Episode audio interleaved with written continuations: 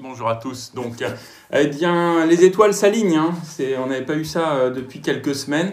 Euh, New York, bah, record historique pour le S&P, en hausse de 1%, ainsi que pour le, Dow. Nasdaq, plus 2,5%, on est juste à 5,5% du, du plus haut de mi-février.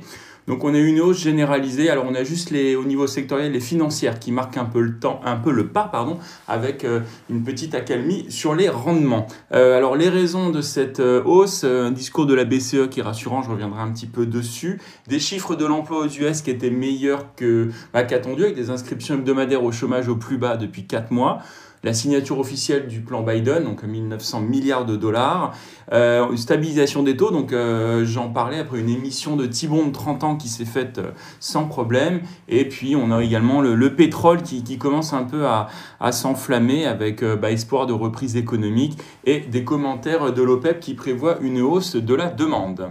Alors bah, ces, bonnes nouvelles se sont diffusées sur euh, l'Asie ce matin. On a un Nikkei surtout qui est en hausse de 1,7%. Et puis bon, les autres places aussi en, euh, dans le vert. On notera euh, SoftBank qui gagnait 2% après l'introduction en bourse de son poulain Coupang, qui est le géant sud-coréen du e-commerce, donc qui a été introduit hier à, New York et qui a gagné 41% de hausse. On est sur une valeur de 84 milliards de dollars. Euh, point, quand même, zone d'ombre à suivre peut-être la semaine prochaine, c'est le spectre de tension commerciale avec les États-Unis et, la Chine, hein, puisque l'administration Biden euh, a signifié à certains fournisseurs de Huawei de nouvelles contraintes.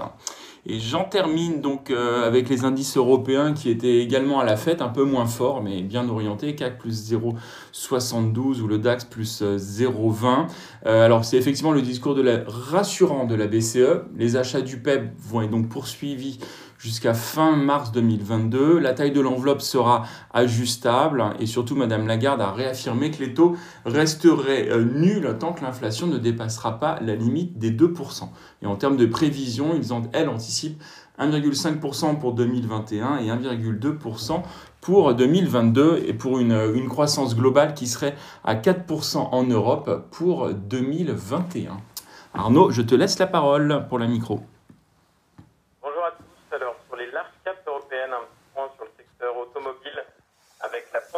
Hein, qui a accéléré euh, l'adoption de la voiture électrique. C'est ce que constatent euh, trois responsables européens euh, qui appellent l'Union européenne hein, dans une tribune commune à mettre le turbo, sans jeu de mots, dans les batteries pour pouvoir alimenter au moins 7 millions de voitures électriques 2025.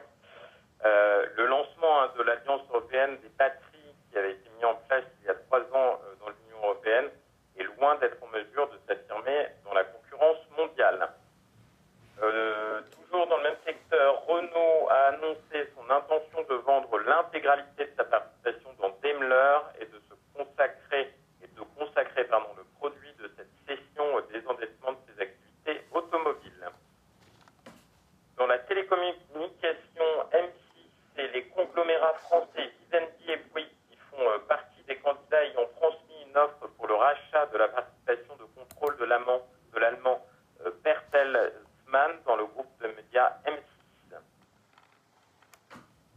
Sanofi et Translate Bio ont annoncé euh, ce matin avoir initié un essai clinique de phase 1-2 pour leur candidat vaccin à euh, ARN messager contre le Covid-19. Dans le secteur de la santé, Essilor Luxotica a dit avoir ambition de réaliser en 2021 une performance comparable au niveau euh, d'avant la pandémie après avoir vu ses résultats et son chiffre d'affaires nettement reculé en 2020 sous l'effet de la crise sanitaire. Et enfin, SPI qui a annoncé tabler sur un net rebond de ses principaux indicateurs financiers en 2021 à des niveaux très proches de ceux de 2019 après que sa rentabilité euh, s'est euh, nettement redressée au second euh, semestre 2020 par rapport au premier. Je laisse la parole tout de suite à Nantes pour les petites et moyennes capitalisations. Oui, bonjour, je commence avec Ruby qui annonce un résultat brut d'exploitation à 506 millions d'euros, soit moins 4%. Le résultat opérationnel courant ressort à 366 millions d'euros, soit moins 11%, pour un résultat net par le groupe à 280 millions, soit moins 9%. Grâce à un S2 en croissance, Ruby finit 2020 avec des agrégats supérieurs aux attentes et atteint son objectif pour le résultat net 2020. À noter que le management a estimé une croissance hors Covid de 7% sur le RBE et de 3% sur le résultat opérationnel courant. Et je termine avec DBV Technologies, produit opérationnel à 11,3 millions d'euros contre 14 millions d'euros un an auparavant et un résultat net par du groupe à moins 159 millions d'euros pour un résultat opérationnel à moins 157 millions d'euros contre moins 170 millions un an auparavant. Les effets de la restructuration lancée au T3 après le rejet du dossier d'enregistrement de Vlaskin Peanuts aux US ne sont pas encore pleinement perceptibles sur l'exercice 2020. Ainsi, la baisse des charges opérationnelles est fortement atténuée par des coûts de restructuration s'élevant à 23 millions d'euros. Les produits exceptionnels ne sont pas représentatifs de l'activité et correspondent aux CIR et autres revenus issus de la collaboration. Votre appel a été mis en attente. À noter que la société conserve une euh, bonne position. Votre appel a été mis en lui donne une visibilité jusqu'au S2 2022. C'est tout pour moi ce matin. Merci Emmerich. Changement de recommandation broker du jour. Goldman Sachs qui reste favorable sur le dossier Bayer. Il était déjà euh, précédemment à l'achat. Objectif de cours qui continue d'être situé à 70 euros.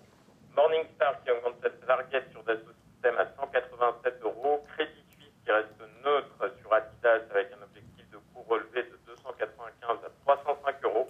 Et enfin Barclays qui cesse de pondération en ligne à tout pondéré sur Renault en visant 35 euros. Merci Arnaud. Euh, agenda production industrielle en janvier pour la zone euro ce matin. Et cet après-midi aux États-Unis, l'indice des prix à la production ainsi que l'indice Michigan de la confiance des consommateurs. Euh, Lionel, pour le point technique, c'est à toi. Oui, bonjour.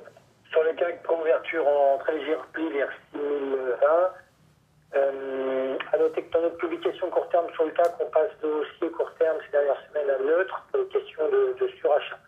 Le CAC est rentré en, en zone de surachat euh, assez nettement, donc euh, c'est pas un signal baissier euh, instantané en soi, mais c'est un signal de, de prudence. Il va y avoir à un moment donné une correction. Premier support vers 5009, et si on doit citer une résistance, ce serait du côté de 6100, c'est-à-dire les plus hauts de- du début 2020. Euh, à noter que la séance d'hier était un peu différente de celle que le secteur techno rattrapé un peu le terrain perdu sur cette phase. Et pendant ce temps-là, les bancaires qui avaient tiré la hausse ces dernières semaines euh, sont en train de se calmer. Bonne journée. Très bonne journée, bonne séance à tous.